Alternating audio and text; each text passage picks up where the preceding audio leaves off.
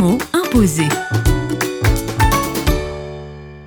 Avec Mathieu Buche, directeur de l'Action chrétienne en Orient, le mot imposé est aujourd'hui arabe. C'est un peu une frustration pour moi. J'aimerais tellement bien apprendre l'arabe. J'ai pas le courage ou j'ai pas assez la volonté de m'y mettre. Euh, je connais une cinquantaine de mots pour me débrouiller dans la rue au Caire, euh, commander mon taxi et survivre en se déplaçant.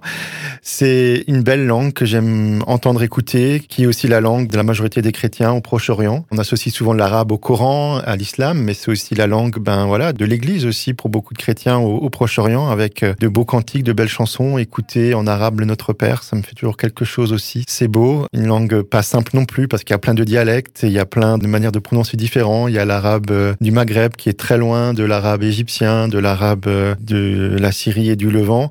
Je suis toujours heureux de capter quelques mots, de pouvoir de en temps briser la glace. Et chaque fois, je me dis, ah, quand je reviens du Proche-Orient, il faut que je me mette à l'arabe cette fois-ci. Mais bon, voilà, peut-être qu'un jour, j'aurai plus de temps et plus de courage pour aller plus loin dans cette langue.